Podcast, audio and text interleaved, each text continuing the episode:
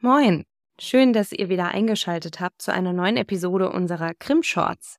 Heute wieder mit mir, ich bin Marie und ich nehme euch heute wieder mit in die Welt der kriminologischen Theorien.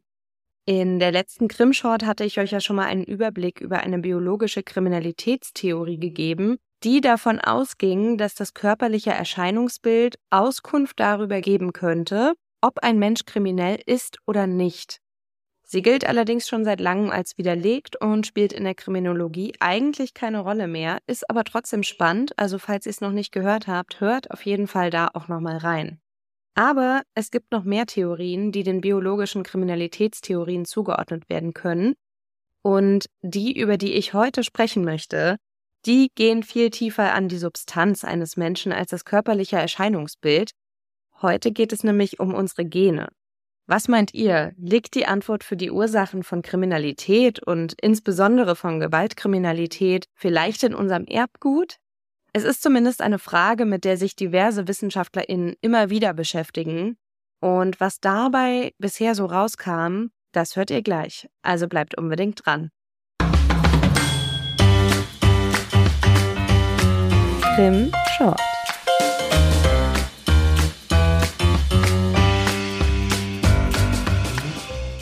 Also, liegt manchen Menschen Aggression im Blut, wie es so schön heißt?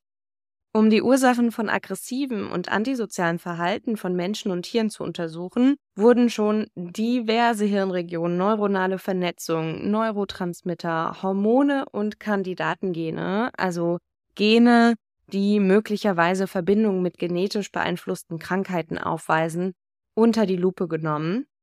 Und über eins möchte ich jetzt mal im Besonderen sprechen. Das sogenannte Warrior Gene oder Kriegergen auf Deutsch wird seit den frühen 90er Jahren in der Forschung besprochen und was sich hinter dem Begriff versteckt, ist der Fund einer Mutation der MAO A und B Gene. MAO, das steht für Monoaminoxidase und das ist ein Enzym, das auf dem kurzen Arm des X-Chromosoms lokalisiert ist. Vielleicht erinnert ihr euch ja an euren Bio-Unterricht. Wir haben als Menschen ja insgesamt 46 Chromosomen und davon sind zwei Geschlechtschromosomen. Männer haben ein X- und Y-Chromosom, Frauen haben zwei X-Chromosomen und MAO A und B sind beide auf dem X-Chromosom lokalisiert, was bedeutet, dass alle Menschen solche Mutationen haben können und es ist vererblich. Weil Männer nur ein X-Chromosom haben, äußert sich eine Mao-Mutation bei Männern in jedem Fall, während Frauen auch einfach nur Trägerinnen der Mutation sein können, wenn nur ein X-Chromosom von zweien betroffen ist. Beide Enzyme MAO A und B, aber insbesondere MAO A, sorgen unter anderem unter normalen Umständen dafür, dass die für das menschliche Verhalten und Wohlbefinden sehr wichtigen Neurotransmitter Serotonin, Dopamin und Noradrenalin abgebaut werden. Und MAO-B regelt hingegen vornehmlich den Abbau von Dopamin, Benzylamin und Phenethylamin. Sind die Maus aber mutiert, also funktionieren entweder nicht richtig oder sind nicht vorhanden, sodass eine Dysbalance bei der Regelung dieser Stoffe im Gehirn entsteht, kann das erhebliche Auswirkungen auf den Menschen haben. Erhöhte Reizbarkeit und Gewaltbereitschaft sollen die Folge sein, so die WissenschaftlerInnen. Nebenwirkungen einer Neurotransmitterstörung können zum Beispiel aber auch Heißhungerattacken, Schlafstörungen oder sexuelle Unlust sein. Gestörte Neurotransmitterfunktionen gehören aber auch zu den Ursachen von einigen Formen von Depression, Parkinson, Alzheimer oder Schizophrenie. Die Nebenwirkungen von Neurotransmitterstörungen können also ganz unterschiedlich sein, weil der gut ausbalancierte Auf- und Abbau von Neurotransmittern einfach super wichtig ist für uns Menschen. Aber was ist nun dran, dass eine Mao-Mutation Menschen reizbarer und gewaltbereiter machen soll? Es gab seit den 90er Jahren auf jeden Fall immer wieder Studien, die die Auswirkungen der Mao A- und B-Mutation untersucht haben. Das wurde häufig über Beobachtungen oder Befragungen untersucht, aber nur in einigen Fällen über Experimente. Dass es so wenige Experimente dazu gibt, liegt aber unter anderem daran, dass es unglaublich schwierig ist, Aggression messbar zu machen und in einem Laborsetting zu untersuchen. Es ist zum Beispiel viel leichter zu beobachten, welchen Lebenslauf Personen mit einer MAO A oder B Mutation haben und ob sie beispielsweise häufiger straffällig werden als Menschen ohne eine Mutation. Auch da muss man aber natürlich aufpassen, dass man nicht den gleichen Fehler wie Lombroso mit der fehlerbehafteten Stichprobe macht. Darüber hatte ich ja in der letzten Krimshot gesprochen. Bei einem Experiment aus dem Jahr 2009 kamen die ForscherInnen am Ende zu dem Schluss, dass die Menschen aus ihrer Stichprobe, die einen MAO-A-Mangel hatten, eine höhere Wahrscheinlichkeit aufwiesen, mit impulsiver Aggression auf starke Provokation zu reagieren. Bei schwacher Provokation war allerdings kein Zusammenhang mehr zu erkennen. Es kommt also scheinbar auch auf die Intensität der Provokation an, um überhaupt einen Zusammenhang zwischen dem Vorliegen der Mutation und einer signifikant erhöhten impulsiven Aggression entdecken zu können. Außerdem wurde festgestellt, dass es auch auf die Variante anzukommen scheint, also wie niedrig oder hoch sich die Allelen des Gens ausdrücken, also ob die Mau AL, also L für Low, oder die Mau AH, H für High Variante vorliegt. Neuroimaging-Studien. Das sind Studien, die mit Hilfe von technischen Vorrichtungen die Strukturen, die molekulare Ausstattung und die Funktion des Gehirns verbildlichen. Solche Studien haben untersucht, wie sich unterschiedliche Ausprägungen des Mao-Gens auf Aggressionen auswirken. Personen mit einer geringen Genexpression, also dem Mao-AL, zeigen strukturelle und funktionelle Veränderungen in Hirnregionen, die für die emotionale Regulation und Kontrolle zuständig sind. Eine noch recht aktuelle Studie ergab, dass Männer mit geringer Genexpression Unterschiede in der funktionellen Verbindung zwischen Gehirnregionen aufweisen, die für die emotionale Regulation und Empathie wichtig sind. Diese neurobiologischen Unterschiede stehen auch in Zusammenhang mit aggressivem Verhalten. Es wird deshalb vermutet, dass erhöhte Aggression bei Personen mit MAO-AL durch den Einfluss von überschüssigen Serotonin in Hirnstrukturen, die für die soziale Bewertung und emotionale Regulation wichtig sind, verursacht werden kann. Serotonin ist ja einer der Neurotransmitter, die ich eingangs erwähnt hatte. Und wenn eine Neurotransmitterfunktionsstörung vorliegt, egal ob angeboren oder mit der Zeit entwickelt, ist das tatsächlich etwas, was man versuchen kann zu behandeln, wenn es einem Alltag beeinträchtigt durch eine gut ausgewogene Ernährung, durch Sport, genügend Licht, entsprechendes Stressmanagement, eine gute Schlafhygiene, aber natürlich auch durch Medikamente und Psychotherapie kann man den Körper dabei unterstützen, die Neurotransmitter aufzubauen, die man braucht, oder diejenigen stärker abzubauen, die sich bei Überproduktion negativ auf den Menschen auswirken. Hier allerdings auch eine kleine Warnung. Studien zufolge haben diese Mao-Hämmer erhebliche Nebenwirkungen und die psychotherapeutische Verhaltenstherapie scheint sich als sehr viel wirkungsvoller erwiesen zu haben als einige Medikamente, um aggressives Verhalten zu behandeln. Ich bin aber weder Ärztin, wie ihr wisst, noch Psychotherapeutin Daher lest die Studien in den Shownotes gerne selbst nochmal und sprecht mit den ÄrztInnen eures Vertrauens, falls sowas für euch jemals in Frage kommen könnte oder ihr das Leuten empfehlen möchtet. Das ganze Thema um die Maus ist auf jeden Fall noch lange nicht ausgeforscht. Besonders an Frauen müssten auch noch viel mehr Studien durchgeführt werden, weil sich die bisherigen Studien in überwiegender Mehrheit auch auf Männer bezogen haben. Viele der WissenschaftlerInnen kamen am Ende ihrer Untersuchung auf jeden Fall zu dem Schluss, dass für eine Vorhersage, ob ein Mensch aggressiv sein wird, es nicht ausreicht, nur zu schauen, ob der Mensch eine MAO-A- oder B-Mutation hat. Auch der Human- und Molekulargenetiker Brunner, der die Verbindung zwischen MAO-A und einer möglichen erhöhten impulsiven Aggressivität entdeckt hat, schloss aus seinen Studien, dass die Daten nicht die Hypothese unterstützen würden, dass MAO-A ein Aggressionsgen ist.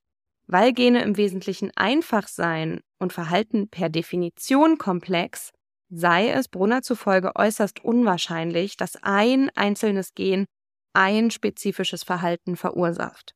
Das bedeutet, die Leute, die so eine Genmutation haben, sind dann nicht automatisch aggressiver.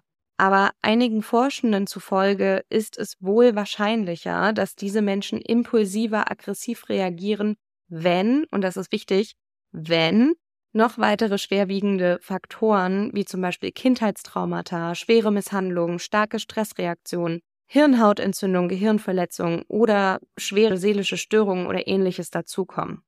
Dass es im Hinblick auf Veranlagung und tatsächlich ausgeführtem Verhalten stark auf die Umweltfaktoren ankommt, das musste der US-amerikanische Neurowissenschaftler James Fallon quasi schmerzlich am eigenen Leib erfahren. Von dem habe ich in Episode 3 schon mal erzählt. Hört da ruhig noch mal rein, wenn ihr von seinem Fall noch ausführlicher hören möchtet. Grob zusammengefasst hat Fallon seit Anfang der 90er Jahre Hirnscans von GewaltverbrecherInnen untersucht, vor allem von Mördern und Serienmördern, bei denen er bestimmte Muster im limbischen System erkannte. Das ist ein Ort im Gehirn, der maßgeblich mit dafür verantwortlich ist, ob und wie Emotionen verarbeitet werden. Aber dem limbischen System werden auch noch weitere Leistungen zugeschrieben, wie zum Beispiel Antrieb, Lernen, Gedächtnis, vegetative Regulation der Nahrungsaufnahme und Verdauung, aber auch sexuelle Funktionen. Für all diese Sachen ist das limbische System aber nicht alleinig zuständig. Also das ist eine alte Annahme, die auch häufig wieder reproduziert wird, aber genau, das nur kurz am Rande. So, und bei vielen der untersuchten Hirnscans der GewaltverbrecherInnen haben Fallon und sein Team festgestellt, dass die emotionale Regulation im limbischen System bei ihnen wie ausgeschaltet war. Und das führte Fallon zunächst zu der Annahme, dass Menschen mit einem solchen Gehirn zu Gewalt und Aggression neigen würden. Als er später aber an einem anderen Projekt arbeitete, um Alzheimer zu erforschen, bei dem die Hirnscans einer Gruppe von Alzheimer-Patientinnen mit einer Kontrollgruppe bestehend aus gesunden Gehirnen verglichen werden sollten und in deren Kontrollgruppe auch der Hirnscan von Fallon dabei war, entdeckten er und sein Team nach Fallons Aussage zufällig dass sein Hirnscan das gleiche Muster aufwies, das er zuvor nur bei GewaltverbrecherInnen beobachtet hatte. Fallon erzählt in einem Talk, den ihr auch in den Shownotes findet, dass das ein Schock für ihn war, weil er sich selbst als sehr normal einstufte. Er fand im weiteren Verlauf dann heraus, dass in seinen Genen außerdem viele der genannten Kriegergene zu finden waren und sich sogar in seiner Familiengeschichte einige Mörder und Mörderinnen finden ließen. Er ließ dann allerlei Tests machen, wodurch ihm überhaupt erst bewusst wurde, dass er starke psychopathische Züge aufweist, wie zum Beispiel ausgeprägter Narzissmus, Impulsivität, niedriges Angstempfinden, hohe Risikobereitschaft, niedrige emotionale Empathie etc. Das zwang Fallon quasi dazu, seine Annahme nochmal zu überdenken, weil er ja selbst ein Beispiel dafür ist, dass er alle negativen Voraussetzungen genetisch in sich trägt und trotzdem ein funktionierendes Mitglied der Gesellschaft ist. Bei ihm treffen also die genetischen Veranlagungen und die Veranlagungen im Gehirn, die sich ja auch im Verlauf des Lebens verändern können, zu. Allerdings hatte Fallon wohl eine wirklich schöne Kindheit mit sehr stabilen Verhältnissen. Er lernte zum Beispiel mit zwölf Jahren seine Frau kennen, mit der er Kinder und Enkelkinder hat und auch nach eigener Aussage noch immer glücklich zusammen ist. Er ist erfolgreich in seinem Job und hat auch überhaupt sein Leben lang immer in stabilen Verhältnissen gelebt. Er hat seine Annahme deshalb dahingehend korrigiert, dass die pure genetische Veranlagung doch nicht ausschlaggebend dafür sein kann, ob ein Mensch kriminell handelt. Die genetische Veranlagung erhöhe allerdings die Anfälligkeit dieser Menschen für ein Verhalten, das gegen Konventionen, Normen oder Gesetze verstößt. Andere Aspekte, die entscheidend dafür seien, ob ein Mensch mit dieser genetischen Veranlagung dann tatsächlich straffällig werde, sind ihm und anderen WissenschaftlerInnen zufolge Missbrauch oder Vernachlässigung in der Kindheit, vor allem in der frühen Kindheit oder eine bestimmte Veränderung der Hirnstruktur, die sich auch im Verlauf des Lebens durch Traumata, Krankheit oder Unfälle entwickelt haben kann. Wenn Kinder mit einer derartigen Veranlagung aber in einem liebevollen Zuhause aufwachsen, so Fällen, können die möglichen negativen Effekte der Gene ausradiert werden. Und ich finde auf jeden Fall, dass sein Fall ein ganz eindrucksvolles Beispiel in der Nature versus Nurture Debatte ist, also in der Debatte darum, ob etwas angeboren oder erlernt ist, weil Fallons eigenes Gehirn und seine eigenen Gene ihm gezeigt haben, dass angeborene Merkmale nicht bestimmen, wie man sich als Mensch entwickelt und dass auch die Umwelt Einfluss darauf nimmt, was ein Mensch aus seiner Veranlagung macht. Und weil das Ganze nicht deterministisch ist und man am Beispiel von Fällen gesehen hat, dass man auch ein funktionierendes Mitglied der Gesellschaft sein kann, wenn man das sogenannte Kriegergen hat, stellt sich die Frage nach besonderen Präventionsmaßnahmen wie zum Beispiel präventives Wegsperren, Genmanipulation oder ähnliches gar nicht. Auch eine engmaschige Überwachung solcher Menschen wäre nach meinem Dafürhalten nicht sinnvoll, weil eine Andersbehandlung zu einer Stigmatisierung führen könnte, die am Ende vielleicht das, was man eigentlich versucht zu verhindern, erst hervorbringt.